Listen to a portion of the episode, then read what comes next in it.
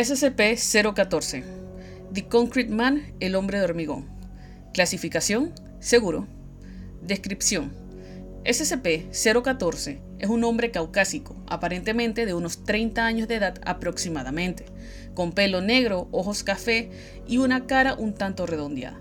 Archivos muestran que su nombre debe ser Robert Chetford, confinado en 1915 en un asilo de Norwich, en Connecticut, por locura delirante, alegando que había sido condenado a vivir para siempre e irse convirtiendo en hormigón poco a poco. El asilo cerró en 1937 y los pacientes fueron transferidos a otras instalaciones. SCP-014 llamó la atención de la Fundación en 1900 debido a rumores de un paciente que parecía estar siempre inmóvil y sin mostrar signos de envejecimiento. Investigaciones posteriores corroboraron que la adquisición era justificada. SCP-014 tiene la apariencia de un hombre normal, pero no muestra signos de envejecer, además de no mostrar signos de poseer un sistema metabólico. No come, bebe, transpira o realiza cualquier otra función que muestre signos vitales.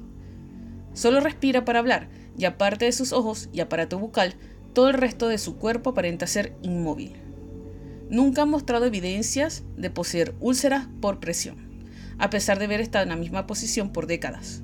Tampoco sus músculos parecen estar atrofiados.